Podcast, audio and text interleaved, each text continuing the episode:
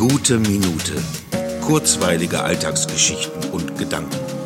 Mein Name ist Matthias Hecht und jetzt geht's auch schon los. Hier spricht Mea.